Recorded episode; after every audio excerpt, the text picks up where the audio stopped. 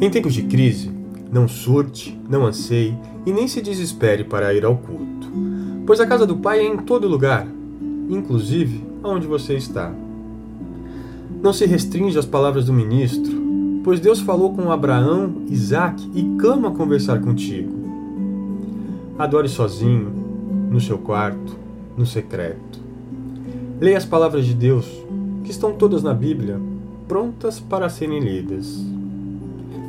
Leia a Bíblia, ore ao Pai e silencie-se para escutar o que Ele tem de mais íntimo para a sua vida.